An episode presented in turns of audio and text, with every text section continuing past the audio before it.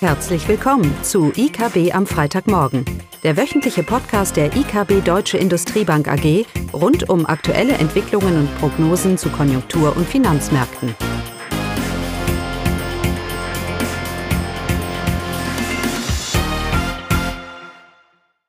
Willkommen zu IKB am Freitagmorgen. Heute mit unserem Head of Consumer Retail Johannes Sausen und meiner Wenigkeit Klaus Bauknecht.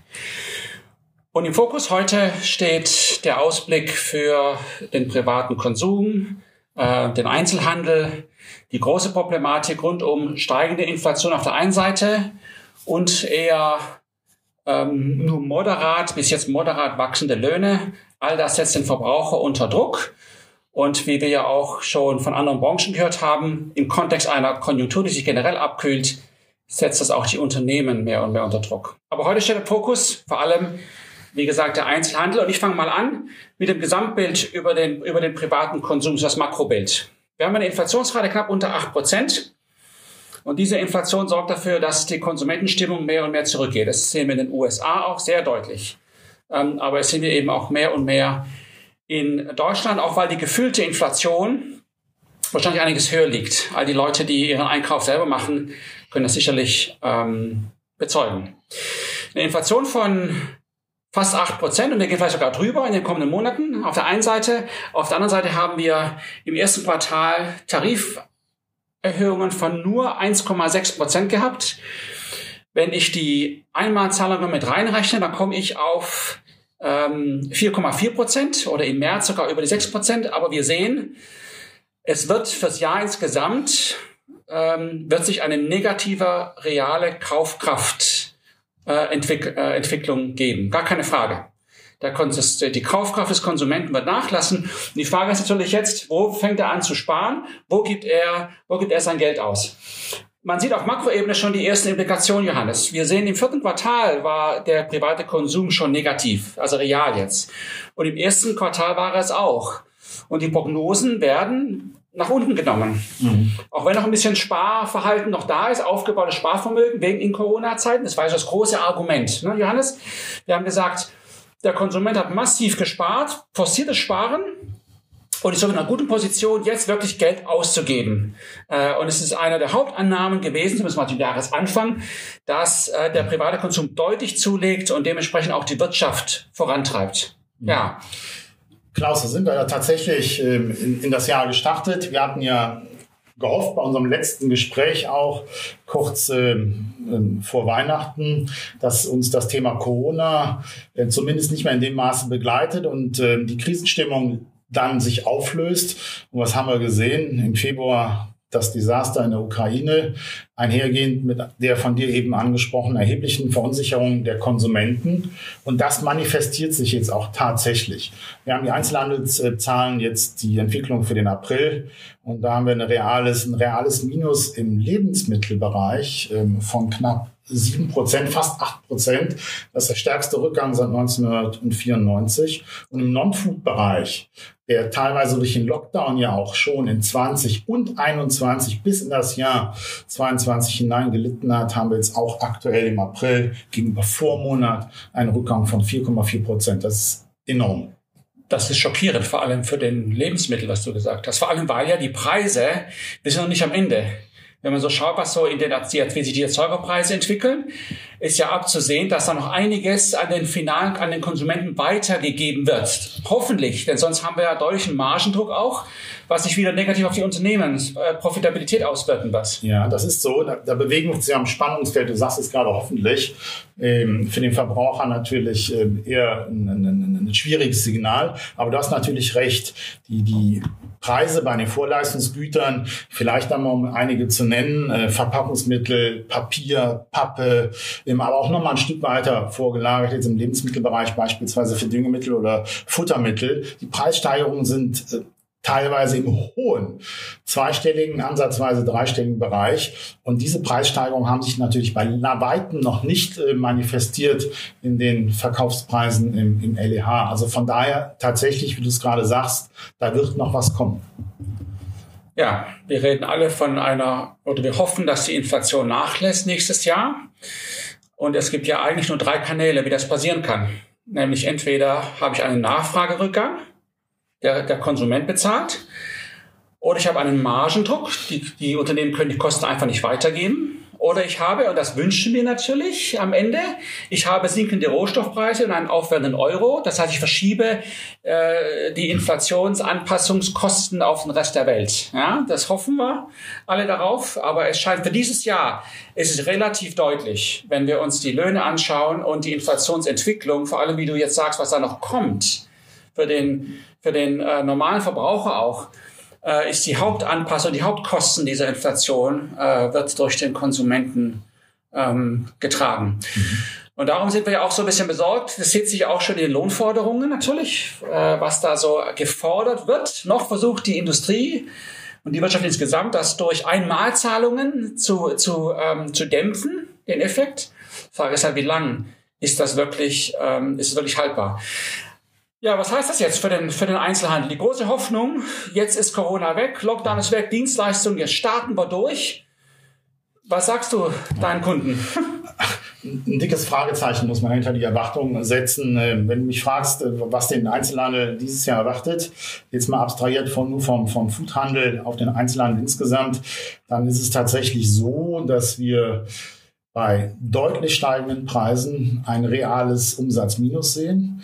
Wir wissen noch nicht ganz genau, in welchen Segmenten das Ganze sich niederschlägt. Das ist momentan alles noch ein bisschen diffus, weil wir noch in der Phase sind, der Nach-Corona-Bewegung. Ja, wir hatten einige Segmente, die haben gewonnen in der Corona-Zeit, ich sag mal 2020, das Thema Möbel, das Thema ähm, Do-it-yourself, ja, da hat es schon eine Korrektur in 21 gegeben, aber im LEH, im Lebensmitteleinzelhandel beispielsweise, war ja die Verschiebung vom Außerhauskonsum in den LEH hinein noch anhaltend, ähm, bis dann ähm, jetzt die Lockdowns aufgehoben wurden. Ähm, und von da ist es ein bisschen schwierig, aber wir glauben, es wird an zwei ähm, Enden gespart.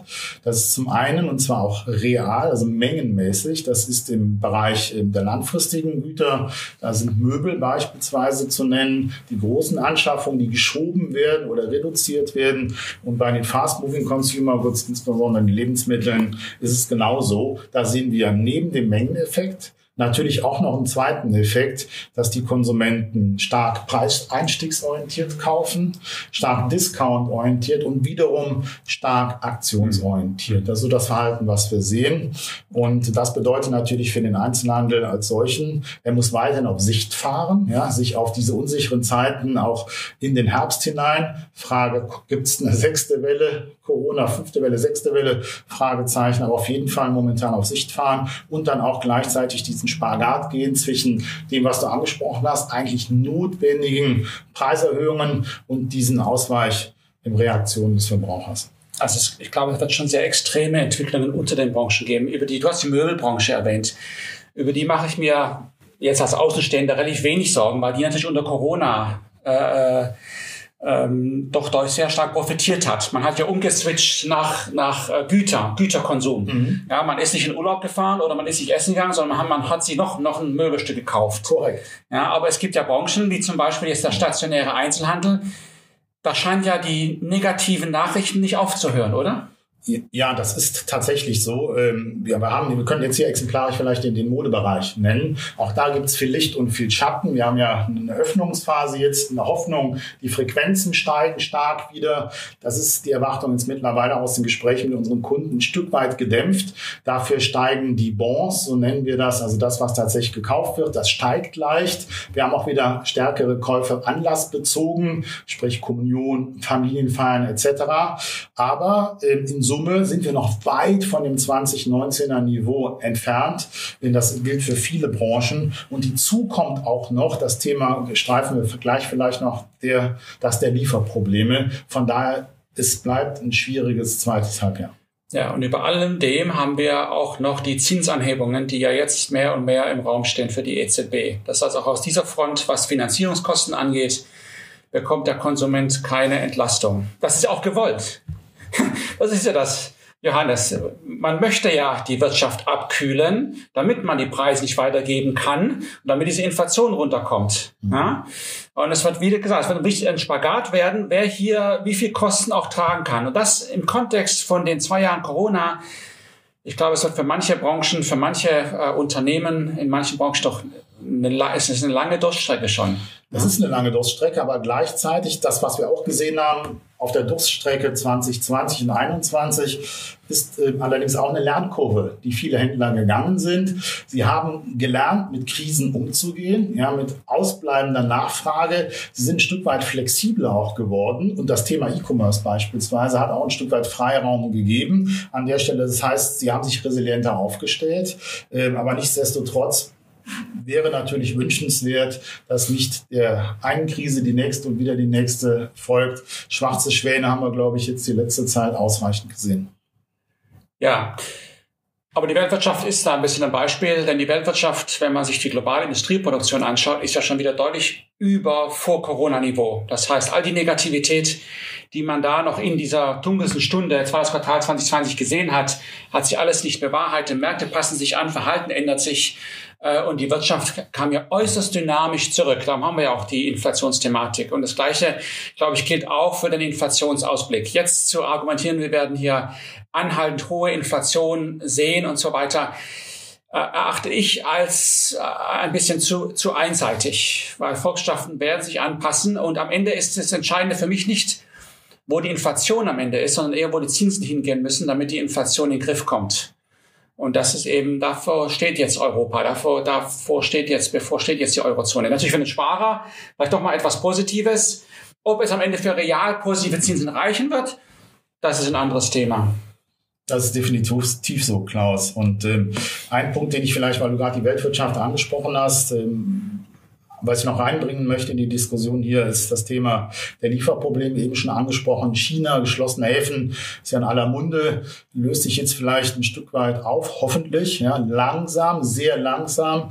Ähm, die Null-Covid-Strategie in, in, in, China ist ja, ähm, ist ja verheerend, was die Lieferketten angeht und jüngst jetzt die Zahlen vom IFO gekommen zum Thema Lieferprobleme im Einzelhandel. Also wir haben jetzt die ersten Branchen Spielwaren beispielsweise, wo 100 Prozent der Händler über Lieferprobleme klagen. Baumärkte sind es knapp 100 Prozent und das zieht sich dann durch einige Branchen nach unten und selbst ähm, im Lebensmittel, Einzelhandel mittlerweile auch die Diskussion um Sonnenblumenöl, glaube ich, kennt man selber als Verbraucher. Da haben wir auch ein Stück weit ähm, fast an die 90 Prozent äh, Unternehmen, die über Themen klagen. Das heißt, ähm, so die dunklen Wolken gehen uns nicht aus. Allerdings in der Hoffnung, dass es sich im zweiten Halbjahr ein Stück weit beruhigt.